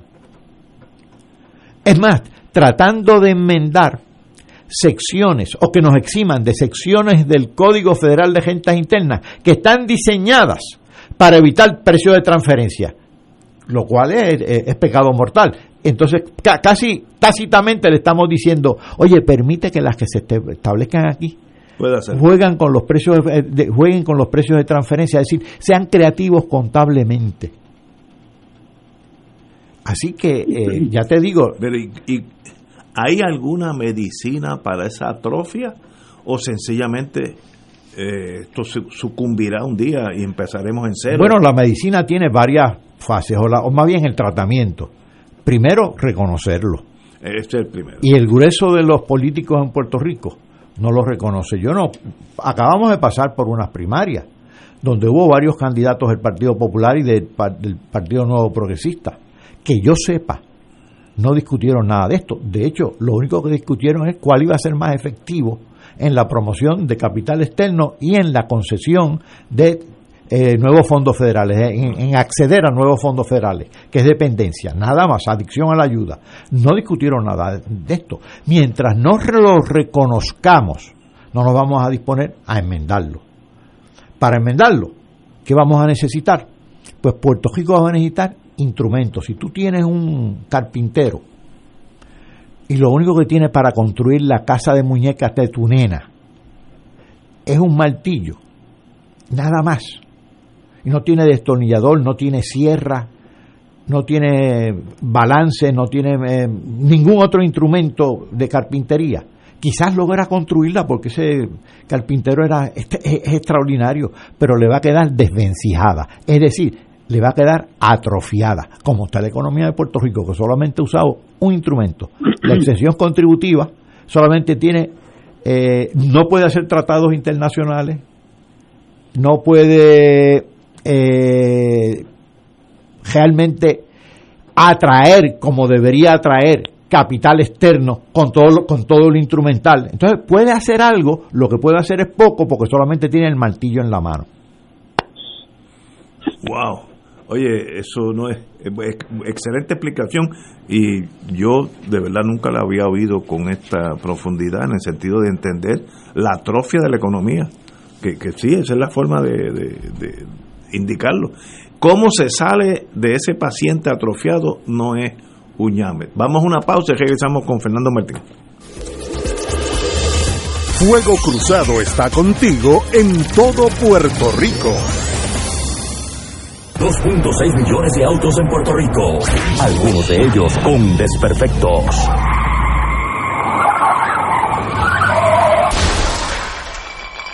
Autocontrol. Tu carro. Tu carro. Tu mundo. Lunes a viernes a las 11 de la mañana por Radio Paz 810 AM.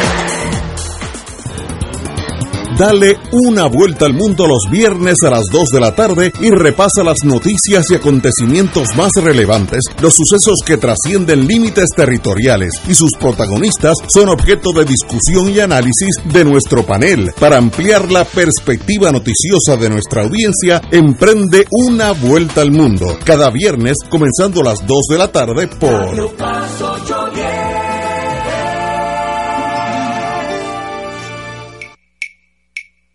De todo un poco, con Manolo Almeida, el más ameno en tus mañanas por Radio Paz 810 AM. De martes a viernes a las 9 de la mañana. Notas positivas, salud, ambiente, negocios y entretenimiento.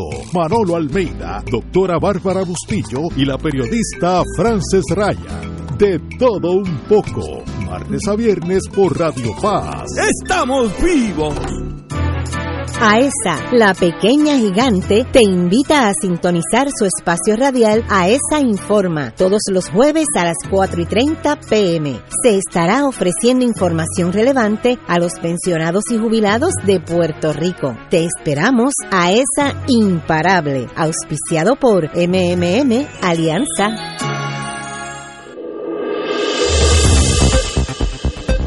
Y ahora continúa Fuego Cruzado. Estamos hablando de la economía atrofiada, que es de los mejores términos que he oído en torno a nuestro mundo económico. Eh, y sencillamente por primera vez entendí en algo cuál es la causa de los problemas de nuestra economía y por qué aparentemente no podemos salir del plato. Y es que hay que darle una cura a esa atrofia. Don Fernando Martín. Bueno, primero yo, yo creo que la explicación de, doctor Catalá estuvo excelente. Eh, y, yo voy a, hacer una, una simplificación a, tu pregunta original sobre el desempleo, que yo sé que es una cosa compleja, pero yo, por ejemplo, cuando el doctor Catalá dice, Paco dice que estamos, nuestro desempleo real puede andar por 35%, eh, yo no tengo la más mínima duda no solamente porque ese es el estimado de él, que sé que lo hace muy responsablemente, sino porque mi, mi intuición me dice que en tiempos entre comillas normales, en Puerto Rico siempre el desempleo con relación a los Estados Unidos, pues si allá había el 4, aquí había el 10 o el 11, ¿verdad? Bueno, pues ahora si allá hay el 12, nada de raro tiene que aquí andemos por el 30 y pico. Lógico, sí. O sea que la relación entre el desempleo de allá y el de acá, que yo sé que no es la manera más científica, pero que si en Estados Unidos esta situación del COVID, que es una situación de coyuntura, ¿verdad? Hace, hace seis meses no existía, eh, si en Estados Unidos el desempleo normalmente cuando era 4, aquí era 11 o 12, pues ahora que aquí es 12, allá, allá es 12, aquí tiene que ser 30 y pico. Eh, así que no, me extraña nada. Y la pena es que en Estados Unidos pueden soñar, con toda razón, que cuando aparezca la vacuna, el país volverá a la, entre comillas, normalidad de ellos, que es la normalidad de una economía con enormes problemas de distribución de los ingresos, pero una economía en crecimiento y saludable. Y nosotros la normalidad a la que volveremos es al agotamiento, a la economía eh, atrofiada, a la recesión, a la desaceleración, eh, y, a la, y aquí lo único que aumenta es la dependencia eh, y pronto eh, antes se discutía si Puerto Rico debería manejarse en Washington desde el Departamento del Interior o desde la Casa Blanca. Yo creo que pronto alguien propondrá que seamos una dependencia de FEMA. tendría el voto positivo de la gran mayoría de puertorriqueños. Así es. Este, yo en la pausa estaba en dándole asignación al doctor Catalán. Nosotros tenemos un día de esto sin prisa que tener un programa de cómo se atiende la economía de Puerto Rico desde el punto de vista científico, sin bueno, tiene que entrar la política, por, por, por, lo menos por las esquinas, pero un programa donde el ser humano normal, el trabajador, buen puertorriqueño, pueda entender las cosas que nos faltan por hacer, del mundo político no podemos soñar que van a tocar esos temas, porque los políticos no quieren tocar nada que sea eh, problemático, que, que, cause estrés, todo está bien, todo está perfecto, eh, la, la, economía, nosotros seguimos siendo la ventana a Latinoamérica, toda esa fantasía, los, los políticos no pueden desligarse de ella, así que yo eh, tengo como encomienda empujar al, al doctor Catalá en el sentido de que un día vamos a y que la gente lo sepa, que ese día vamos a concentrar en la, en la nueva economía de, de lo que debiéramos primero que hay que primero aceptar la problemática y segundo decidir hacia dónde vamos en el sentido económico. Yo creo que sería un programa que yo no me lo perdería por nada porque uno sabe muy poco de ese mundo. La, economía de un pueblo es como una profesión, es como la neurocirugía. Eh, mire, yo no puedo llevar 15 minutos de conversación con un neurocirujano porque desconozco esa ciencia. Y lo mismo pasa en términos generales y lo que hablamos entonces confunde más. Este, Puerto Rico es el primer centro en, la farmacología del mundo, que no lo es, ¿sabes? Vivimos de unos mitos que se dan por cierto y yo creo que ya es tiempo de que nos sentemos aquí un día los tres cuando cuando pase esta cosa, eh, si es que pasa la pandemia, eh, y, nos sentemos aquí, tal vez con uno u otro economista, y demos una cátedra. Yo voy a estar escuchando, porque yo de eso sé muy poco, pero quiero saber qué es lo, qué es lo interesante. Oye, Ignacio, y creo que lo más impresionante de, la, de, lo, que, de lo que explica Paco Catalá es que Paco no está especulando sobre lo que va a pasar en el futuro. Él está haciendo una descripción de lo que ha ocurrido. De lo que está pasando ahora ya. Que cuando Él nos abre esa ventana para mirar con esos criterios, de momento vemos con absoluta claridad lo que ha ocurrido. ¿Y por qué ha ocurrido? ¿Y por qué si no cambiamos el rumbo, el, el, el paciente va a seguir en esta agonía, camino ya quizás a una especie de, eh, eh, a, una especie de, agonía última, ¿verdad? Así es que, claro, otra cosa como tú dices es afinar sobre cómo se podría plantear una estructura alterna. Pero de la necesidad de hacerlo no cabe la más mínima duda. Y de que tiene que tener los antídotos contra lo que nos trajo hasta aquí, yo eh, me acuerdo en una ocasión hablando de otro tema, el tema de la criminalidad. Yo una vez cuando fui candidato, me acuerdo que en un debate me preguntaron qué eran las cosas que había que hacer para atender el tema de la criminalidad.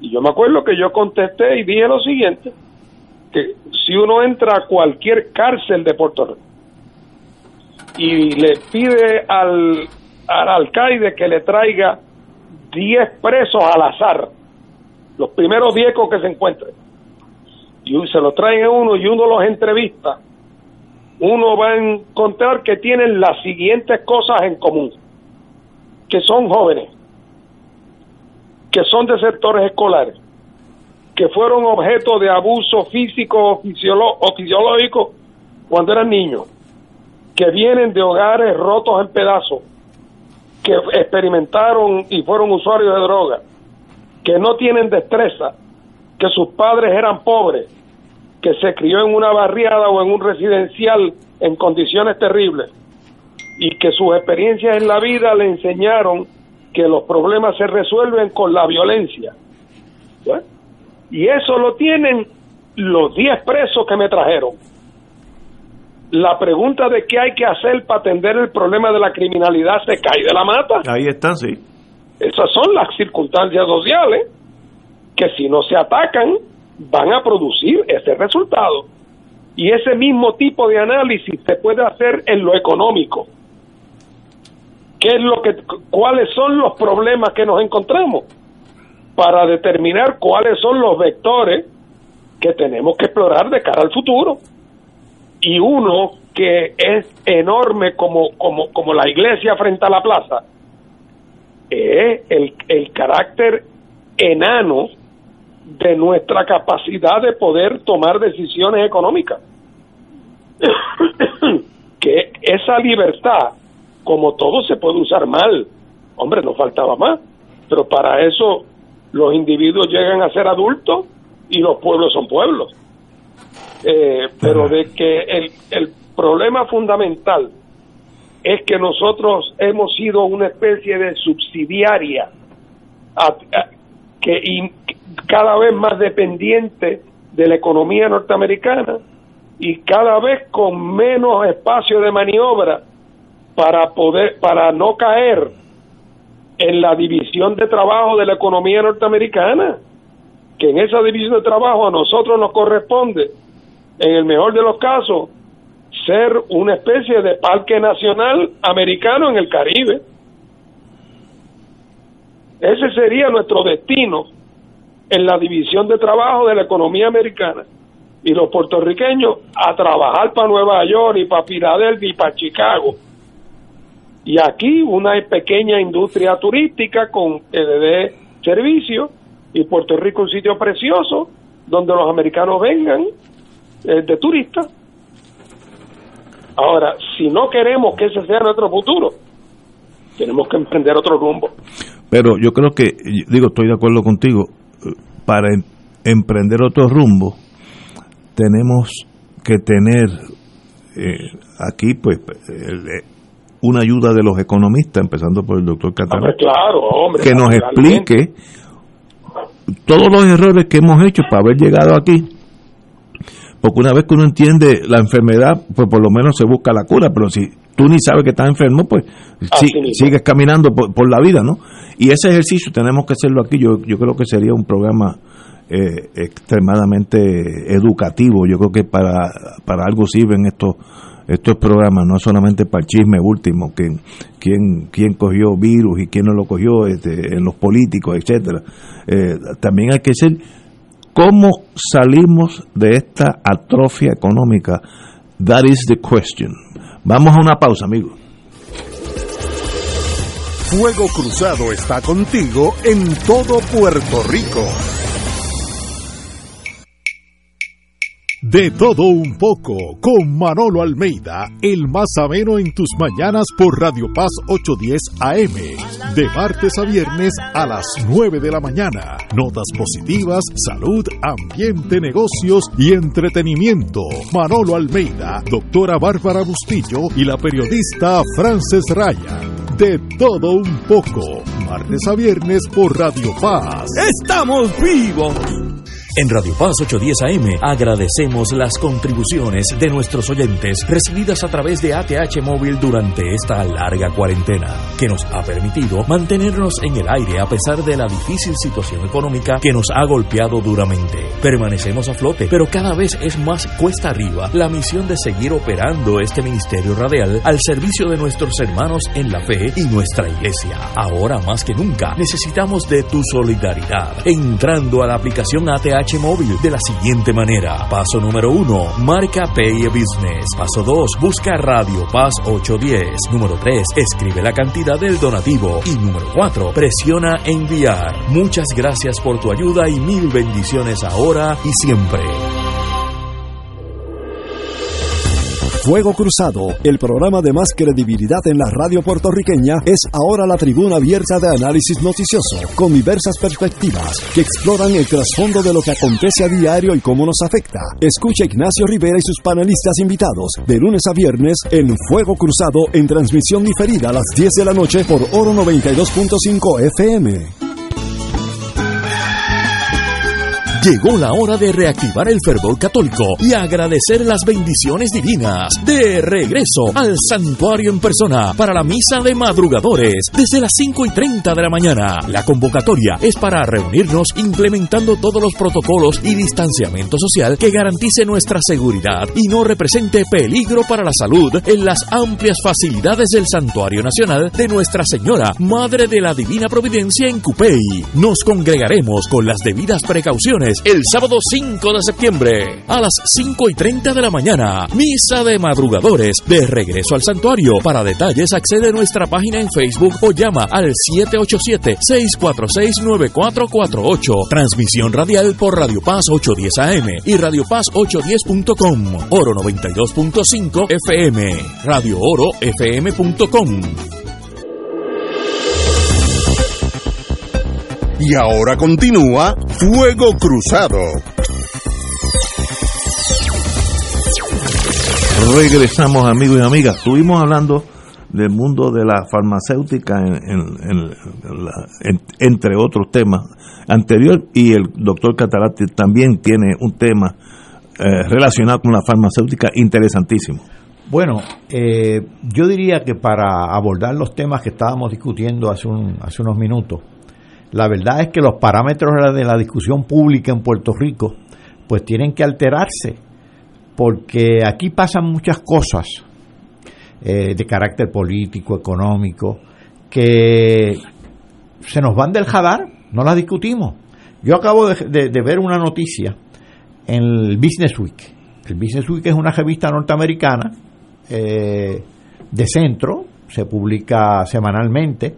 De hecho, es de Bloomberg, que fue candidato presidencial, o por lo menos él es el, el- el accionista más connotado. Eh, así se llama, Business Week Bloomberg o Bloomberg Business Week, Business Week. Y publica una noticia de una página que se titula Cuando el COVID se juntó con los huracanes. Está hablando de Puerto Rico. Y está hablando de Puerto Rico. Y es, la publicaron en el Business Week del 30 de del 20 de julio, es decir, hace escasamente un mes. Y dice la, la noticia que tres años a- atrás, cuando el huracán María devastó a Puerto Rico, paralizó a Baxter International, una de las farmacéuticas establecidas aquí, que, que sigue aquí. sobre todo la manufactura de una, un genérico que es una solución salina, pero esa solución salina es esencial en el suministro de los hospitales, en el uso, en, el- en la operación de los hospitales. ¿Qué hizo esa compañía de allá para acá? De María para acá en Puerto Rico se ha hecho muy poco. Energía eléctrica me dejó sin luz ayer. ¿Qué hizo la compañía esta Baxter?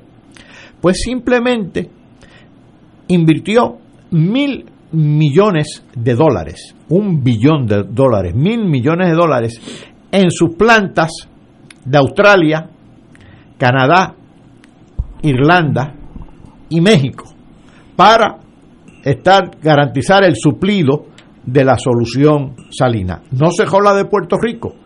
La de Puerto Rico disminuye y ahora la solución salina no, no la almacenan aquí, rápido la mandan al, al mercado de Estados Unidos para evitar cualquier este, contingencia como la, la de los huracanes. La fábrica esa, la empresa Baxter, hizo algo que el pueblo lo conoce muy bien.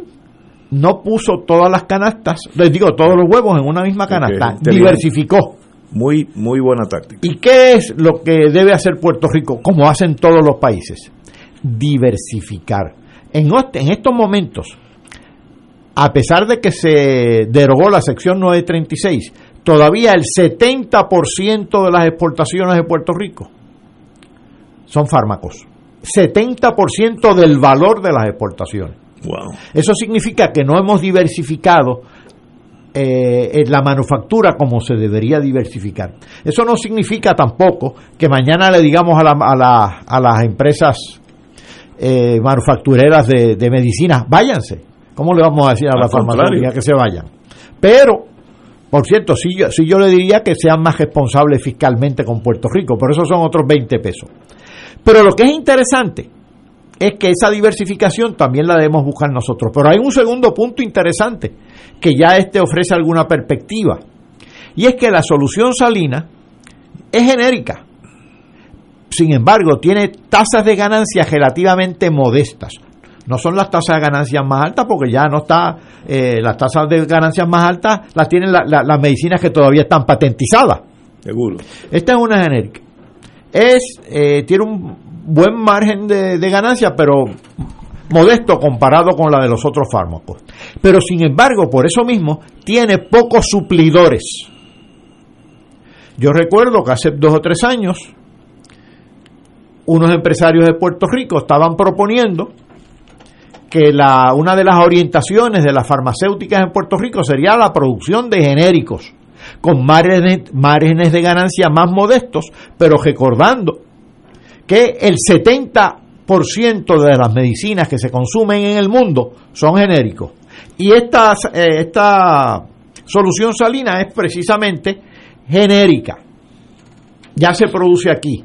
Pues mira, eh, también uno de los vectores de, de, desarrollo de Puerto Rico en, la, en el campo farmacéutico no es meramente atraer farmacéuticas del exterior, es establecer empresas de capital conjunto con ellas, es también desarrollar empresas puertorriqueñas para unos genéricos en donde haya mercado y donde hay pocos suplidores en este momento.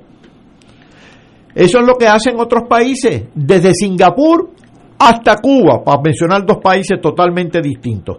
Establecen empresas de capital conjunto, es decir, capital local, capital del exterior. A veces capital local, privado, capital local, público y capital del exterior.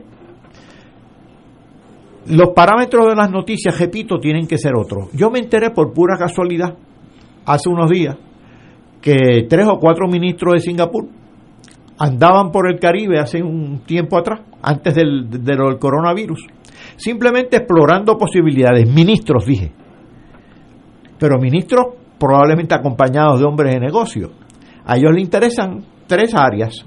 Le interesan la medicina tropical, porque ellos tienen también sus farmacéuticas en, en Singapur. Medicina tropical en las que Puerto Rico fue pionero, ya no lo es. Le interesan los puertos porque ellos son manejadores de puertos. Y le interesa la agricultura porque en Singapur prácticamente no tienen agricultura, por lo tanto tienen que buscar países para ser tratados para garantizar su suplido alimentario. ¿A cambio de qué? a cambio de servicios agronómicos que ellos dan, porque a, pesar, de que no tienen una gran agricultura, tienen una agronomía, tienen unos estudios eh, agrícolas sumamente adelantados precisamente en función de vincularse con otros países y garantizar su suplido alimentario. Pues mira, ese tipo de cosas es de la que debe aprender Puerto Rico. Puerto Rico tiene que tener poderes, no es para aislarse del mundo, no es para separarse del mundo, es para vincularse al mundo con una buena interdependencia equilibrada, no con la dependencia eh, destructiva a la que aspiran muchos. Totalmente de acuerdo contigo. Eh, vamos a una pausa, vamos a una pausa y luego con el compañero Fernando Martín. Fuego Cruzado está contigo en todo Puerto Rico.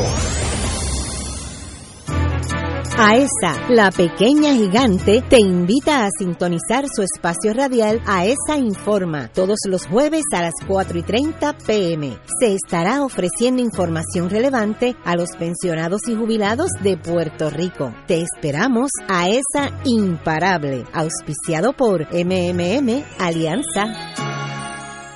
El Consejo de Acción Social Arquidiocesano, CASA, presenta su programa radial Casa de Todos, difundiendo el mensaje de la doctrina social de la Iglesia cada martes de 2 a 3 de la tarde por Radio Paz 810 AM. Conoce este instrumento que utiliza los valores y principios del Evangelio para analizar nuestra actualidad social, velando por la dignidad del ser humano.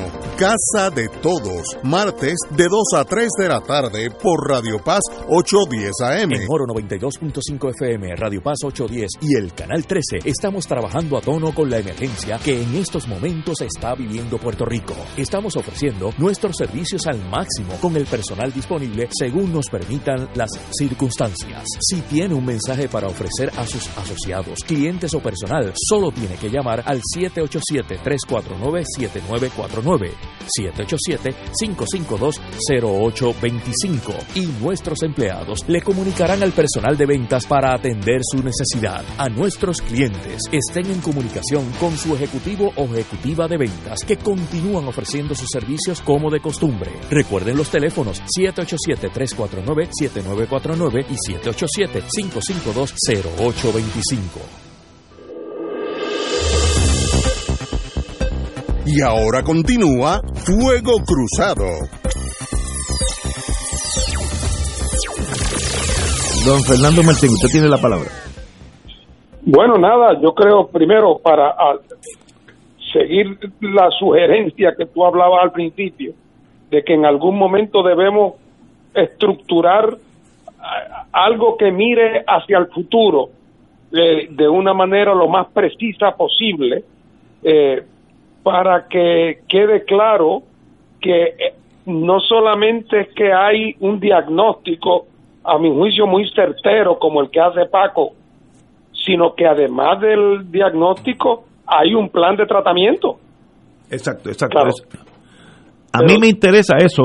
Descríbeme por qué estoy enfermo, pero también dime cómo me ocurre. Claro. Eso es más importante. Ahora, y entonces también estamos conscientes de que estamos bregando con un paciente traumatizado y que por lo tanto cuando tú le hablas al paciente de que es posible salir del respirador, el terror del paciente a morir ahogado es de tal naturaleza que se aferra al respirador a pesar de que tú le dices que hay una técnica y que hay una unos tratamientos para ir saliendo de y volver a poder respirar por por tu propia por tu, con tus propios pulmones.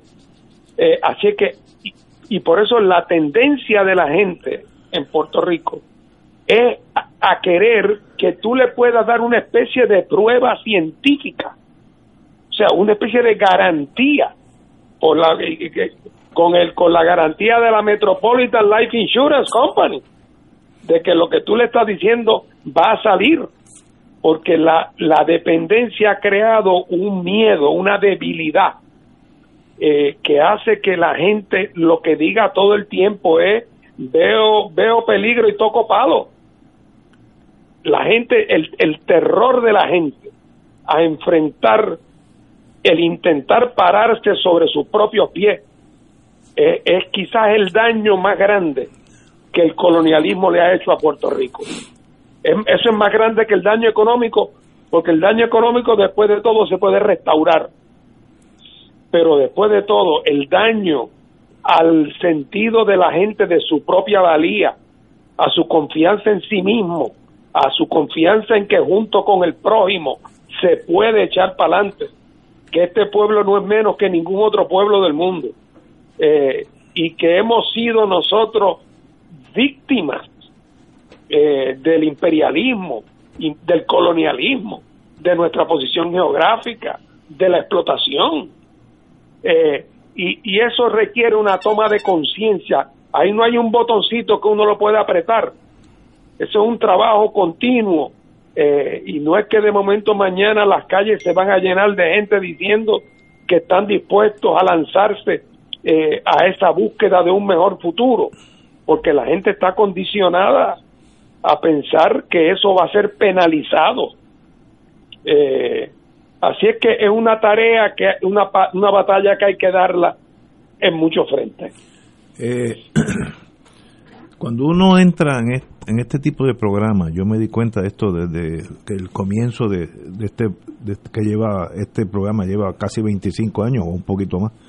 Eh, yo me di cuenta que cuando nos salíamos de la batalla actual diaria eh, y entramos en cosas más profundas, más históricas en algunos casos, más analíticas, la audiencia le gustaban mucho más que el, que el day to day. Yo he recibido hoy de Colorado, del estado de Colorado, de Mayagüez, y ahora un amigo mío que está por acá, ajá, de, ese es el Provost Marshall. Provost Marshall dice, programa excelente, muy educativo y pertinente. Yo creo que, eh, y, y, los otros dos que me han mandado, uno de Colorado y uno de Mayagüez, y una de Mayagüez, pues excelente. Yo creo que tenemos que continuar buscando la solución, aunque sea poco a poco. Esto, como dice Martín, esto no es un switch que tú prende la luz o la apagas, ¿no? Este, esto es un proceso de conciencia, concienciación que yo creo que los economistas tienen que ayudarnos en esta. Si fuera un problema médico, pues nos vamos al auxilio mutuo allí. Pues no, pero es que esto no es médico, esto es qué hacemos con este paciente atrofiado por 150 o ciento y pico de años de coloniaje que, que se hace muy difícil tomar una decisión. Y entonces se enreda, como decía Gallizá muy sabiamente, se enreda con cualquier cosita para que se haga un divertimento como las en, la, en las óperas italianas y entonces nos, nos quedamos con el, el, el último chismecito que gastamos una semana de nuestra historia en, en esa cosa que es tal vez intrascendental eh, y yo creo que bueno Catalá ya tiene el curso eh, si no se lo descontamos a fines de año de los beneficios, tiene que preparar un curso de la economía de Puerto Rico. Primero, un curso bastante largo, yo creo que toma las dos horas. ¿Cómo llegamos hasta aquí? Desde los tiempos de los españoles, cruzando la pobreza extrema de los 1930, por ahí, etcétera. Luego la, eh, el, el, brinco con ayuda del gobierno de Muñoz Marín, las 936, todo eso, y ahora el colapso, ¿y ahora qué? What do we do now? Esa, esa es la gran pregunta. Oye, pero me hacen el, el amigo de Colorado, déjame ver si, para no citarlo, eh, aquí lo tengo. Le hice una pregunta más bien al señor Martín, al licenciado Martín. Eh, pregúntale a tu amigo por qué Pierluisi desea mantener al director de la Comisión Estatal de Elecciones. Yo creo que ninguno de nosotros tenemos la, respuesta, Martín. yo, hasta donde yo tengo entendido, la oficialidad, tanto del Partido Popular como del PNP, dicen que creen que se debe ir. Hombre, porque digo yo, porque no podrían decir otra cosa, porque estamos hablando de una incompetencia de, de un nivel totémico, bíblico. Así que por lo tanto nadie puede defenderlo. La pregunta mía es, alguien que está en posición de tener influencia, por eso voy, pienso en la gente que lo nombró, que fue eh, eh, eh, Roselló que lo designó, y el Senado de Rivera Schatz que lo, que lo aprobó. Yo lo que me pregunto es si entre esas personas hay algún incentivo para tratar de presionarlo en el buen sentido de la palabra. No, no digo que le doblen el brazo. Presionarlo porque es que no tiene apoyo y, y, y va a conducir a la comisión a un fiasco. ¿Quién puede tener interés en un fiasco? Esa es la pregunta. ¿Quién es el, sí, el que, se beneficia? Así que yo no me atrevería a acusar a Pierluisi ni a nadie con nombre y apellido, pero me doy cuenta eh, que quien se pegaría en la lotería es el que tiene el ticket en la mano. ¿Verdad? Y, y, y, y es evidente que una elección que haya que postergar y una elección donde haya que contar a mano porque las máquinas no funcionen, va a, beneficiar a unos en vez de a otros. Y si esos que se van a beneficiar están además temerosos de que como van las cosas pueden perder, pues se une el hambre con la gana de comer. Muy bien. ¿Cuántos minutos nos quedan? Cinco, muy bien. Eh, vamos a un poco de la historia, porque la verdad que a mí me fascina la historia. Si, si volviera a, nacer, estudiaría, en vez de química y física, estudiaría historia, pero en, en, la, en el próximo round de la vida, ahí estaré. En el 1850 es la primera reunión de la damas, las mujeres, Women's Rights Convention, eh, se reunió en Worcester, Massachusetts, que era el, el, comienzo del peregrinaje de la mujer para tener voto, que eso lo vemos ahora como algo tan lógico que no, no requiere ni explicación. Eso fue una lucha larguísima, empezaron en el 1850, la primera convención, por sus derechos, y creo que el, voto femenino fue en el 1900 algo por ahí este 50 eh, 60 años después que uno se, se, se espanta mirándolo para atrás. Y entonces hay cosas espantosas. Eh, a veces uno dice, bueno, ¿por qué, ¿por qué los rusos son los rusos y por qué no son no piensan como nosotros, etcétera, ese tipo de cosas. Y uno cuando va a la historia de Rusia, uno ve la tragedia de Rusia en, con ataques del exterior hacia Rusia. En el 1942 comenzó la batalla de Stalingrado. Un día, un día, 600 aviones bombarderos de la Luftwaffe, la Fuerza Aérea Alemana, bombardearon Stalingrado. En un día mataron 40.000 personas. En un día. ¿Sabe? ¿Cómo usted espera que ese ruso reaccione igual a nosotros? Si tiene.